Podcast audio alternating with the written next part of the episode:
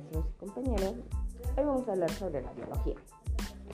La biología tiene componentes químicos de los seres vivos. Uno de sus componentes son la proteína. Son compuestos formados por carbono, hidrógeno, oxígeno y nitrógeno formada a su vez por moléculas sencillas llamadas aminoácidos. Estos son monómeros de las proteínas, como su nombre lo indica, se caracterizan por tener un grupo fundamental, amino y carboxilo. Dirán, ¿en dónde se encuentra la proteína o a dónde la podemos encontrar? Se encuentra en el huevo, en la leche, en la carne y en el pescado. Dirán, ¿y de qué me sirve eso? ¿O qué función tiene? Las proteínas se clasifican en estructurales, protectoras, regulatoras, transformadoras, inmunitarias, calíticas e informativas, entre otras. Ahora vamos a hablar de otro tema, que es ácidos nucleicos como el ARN o como el ADN. Vamos a decir la definición de ácidos nucleicos los ácidos nucleicos son el ácido desoxirribonucleico ADN y el ácido ribonucleico ARN. Son los componentes celulares en los que se radica la clave de transmisión de las características hereditarias. Vamos, ¿en qué nos sirve eso? Pues los ácidos nucleicos son sustancias de enorme importancia para la célula y para la vida misma. Dirán, ¿a dónde encuentro el ADN o el ARN? Fácil, en el ADN es toda la información genética necesaria para el fundamento celular del individuo.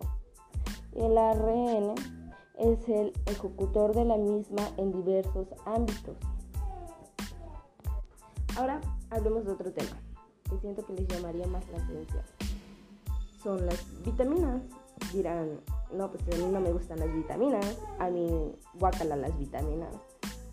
Pues vamos a ver de qué están compuestas las vitaminas. Son compuestos orgánicos específicos formados principalmente por carbono, hidrógeno y oxígeno y nitrógeno, necesarios en la dieta para evitar ciertas enfermedades, como son la vitamina A, D, E, K, S, y en el grupo B1, B2, B3, B6 y B12. Vamos a hablar sobre la clasificación de las vitaminas. Las vitaminas se clasifican con un base de solubilidad debido a su estructura molecular. Algunas son solubles en el agua, como son las vitaminas C, B1, B2, B3, B6, B1. Y otras son solubles en grasas, y pues esas son las vitaminas A, D, E y K. Dirán, ¿en qué funcionan? ¿En qué me sirven las vitaminas a mí? Pues escuchen. Cada una cumple su función de un organismo. Hay algunas vitaminas que actúan como coenzimas, como otras antioxidantes, otras como síntesis de moléculas intermitentes para el funcionamiento de nuestro organismo, etc. Vamos a poner un ejemplo. ¿En qué me sirve la vitamina A? Es necesario para la piel muscosa y vista de deficiencia, causa pérdida de agudeza visual. La dosis diaria necesitaría ver una edad, sexo y etapa de la vida. Para los jóvenes estudiantes como si requiere de 70 a 900 miligramos diarios. Hay muchas vitaminas que si no te las quieres comprar en cápsulas, hay vitaminas que pues las encuentras fácilmente y que tú sepas. Eh, la más común es un vaso de leche, ahí se encuentra la vitamina D. Otra es la zanahoria, tiene la vitamina A. Hay algunas vitaminas que tú no sabes que tiene eso que consumes diariamente.